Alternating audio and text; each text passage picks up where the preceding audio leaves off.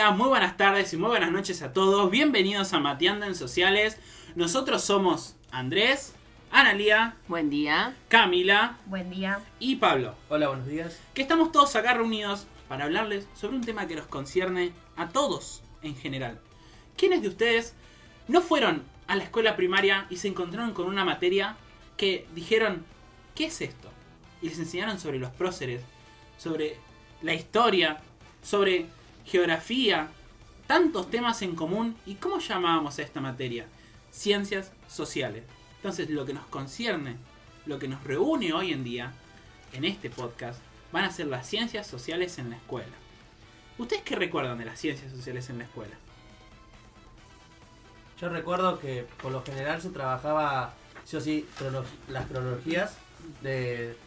Se trabajaba la cronología de los próceres argentinos, sus figuras, su historia, sus visiones sobre el mundo y sus ideologías eh, de la sociedad. Sí, ¿no? Como que siempre se fueron por, por, por ese lado la mayoría de los maestros, profesores. Más que nada maestros, porque lo daban nuestros maestros en ese entonces. Eh, Y, y se destacaba mucho, eh, digamos, las cosas buenas de cada uno. Eh, no te daban como las dos visiones, que por ejemplo hoy en día ya las conocemos, eh, que aprendimos más que nada en la secundaria, porque en la primaria no aprendíamos eh, mucho sobre eso. Claro. sí, claro. Como idolatrar a los próceres. Eh, bueno, yo recuerdo que eh, hacía mucho trabajo de memorización, eh, exposiciones eh, también, he realizado exposiciones, en las cuales también tenía que aprenderme el nombre de, de- de todos los próceres.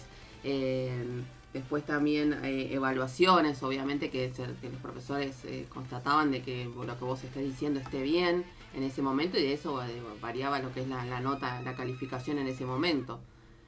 Más que nada en eso se basaba. Claro, tipo, nos nombraban próceres, no como figuras históricas.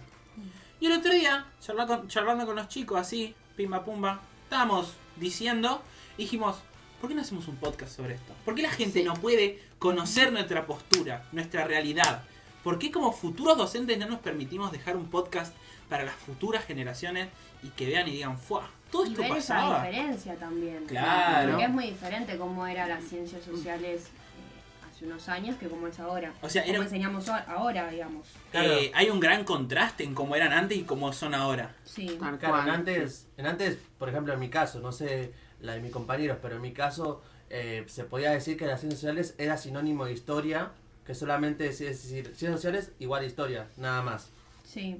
Tal cual, se basaba en eso. Y es lo que nosotros queremos hoy a ustedes, eh, poderles compartir este contraste que hoy en día cambió eh, y como nosotros como docentes eh, lo vamos a llevar a cabo con nuestros, con nuestros alumnos. Poder enseñar ciencias sociales eh, de otra manera.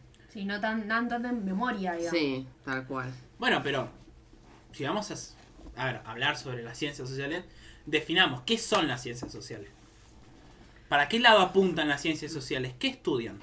Y las ciencias sociales eh, tienen abarca varias eh, varias cosas. Estudiar ciencias sociales es poder tratar de acerca- acercarse a una realidad social eh, para poder comprenderla, eh, por supuesto, porque formamos parte de ella. Y esto requiere que podamos ampliar, que podamos confrontar, que en este caso en el espacio público, como dijimos, al ser docentes, nosotros lo vamos a hacer dentro del aula, con nuestros alumnos, poder socializando en grupos, eh, cada estudiante, para que, bueno, puedan tener eso eh, en sociedad, pueda adquirir una identidad de la realidad. A de eso se trata la socialización. Claro, se podría decir como formar una verdad entre todos, ¿no? Como Tal que cual. puedan reconocer la realidad y generar una conciencia razonada de esto. Eh, no como se hacía antes, de que por ejemplo en el nivel primario, se la tarea del nivel primario en las ciencias sociales era la propaganda, era una propaganda política. Y la verdad quedaba para más adelante, en la secundaria, inclusive, Sí. que cada uno descubra la verdad. Eh, hoy en día lo que se trata es que esta verdad se dé desde, desde el principio, desde, desde ya a nivel primario. Y que más adelante esa verdad se pueda desarrollar y, for- y, y que se forme como una conciencia con razón. Bueno, ahí lo podemos vincular con lo que con lo que decía Marqués, ¿no? El concepto de desnaturalizar. Sí, Tal es cual, verdad. sí, sí. Hoy en día es lo que nosotros en- creo como docentes vamos a realizar la desnaturalización justamente de estos eh, supuestos etnocéntricos que nosotros eh, nos lo aprendimos como héroes, eh, que fueron los que lucharon contra, eh, lucharon para Argentina y, y poder dar forma, desnaturalizar para eso, para dar forma a otras identidades que también están en nuestra realidad social, eh, grupos como indígenas, afrode- afrodescentes, eh, que están en la comunidad nacional. Yo creo que antes también las ciencias sociales las enseñaban como para generar un sentimiento de argentinidad, por eso también eh, lo podríamos vincular con este concepto, ¿no? Bueno, a ver, el sentimiento de argentinidad, eh, recordemos que surge a raíz de la llegada de varios inmigrantes, inmigrantes de, de varios países que cada uno traía eh, una cultura diferente, eh, una forma de vivir diferente, rasgos diferentes. Entonces, este sentimiento de argentinidad nace para poder, por así decirlo, centralizar a todos y decirles, miren lo que es la Argentina. Ustedes se tienen que sentir argentinos porque están en la Argentina. Tenemos una bandera, tenemos un himno, tenemos héroes, Tradiciones. tenemos tradiciones, que las tradiciones son muy importantes. O sea, imagínense la cantidad de tradiciones que hay en Argentina y que, por ejemplo, el mate. El mate es la tradición argentina más, eh, por así decirlo, a la que más se recurre porque el mate, por más de que no sea argentino, Además, no nosotros, sabemos. nosotros Para mí sí es argentino. Para mí también. lo o sea, tomamos como argentino. Sí, Claro. tal cual. El asado. El asado, la milanesa, uh, qué rica milanesa. las- el- los pastelitos. El 25 de mayo, claro. El El locro. del 25 de mayo. Bueno, yo creo que como futuros docentes tenemos que también hacer que lograr que los alumnos logren saber ese sentimiento de argentinidad y que también no solo que lo logren saber sino que lo sientan. Porque necesitamos eh, que todos los chicos sientan ese sentimiento de argentinidad. Por ejemplo que sepan por qué suena escarapela tal día festivo y para qué es importante que, que la, que la lleven en su guardapolvo.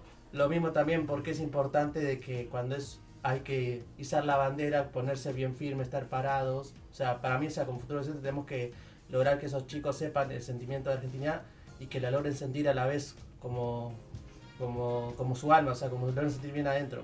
O sea, vos hablas de eh, que permanezcan las tradiciones, pero, o sea, no como futuros docentes el sacar las tradiciones, sino trabajarlas de una forma diferente a eso que Claro, es lo que estoy abarcando. O sea, no solo que enseñarles el sentimiento de argentinidad, sino que ah, también que la logren sentir, que la logren expresarse y sentirla. Y también formar una realidad a través de eso, porque el sentimiento de argentinidad no te tiene que cegar, Mm. te tiene que ayudar a formarte de mejor manera, a ver la realidad por cómo es. Porque la realidad es que el sentimiento de argentinidad tiene que ser una, una realidad con la que conviven los alumnos. Y No, Es importante también. exacto. No hay que como, demonizarlo tampoco. Bueno, e- es, lo que forma una nación. A ver, el sentimiento de pertenecer a- a un lugar, eso es una nación. Ahora, nosotros como docentes tenemos que ver cómo trabajamos esto. Sí. No excluir ciertos hechos para dejar a las figuras históricas como héroes, sino que abarcarlos todos y poder darles una, una mirada a la- lo que es la realidad. Que cada uno piense lo que necesite, lo que quiera pensar, que puedan formar una verdad.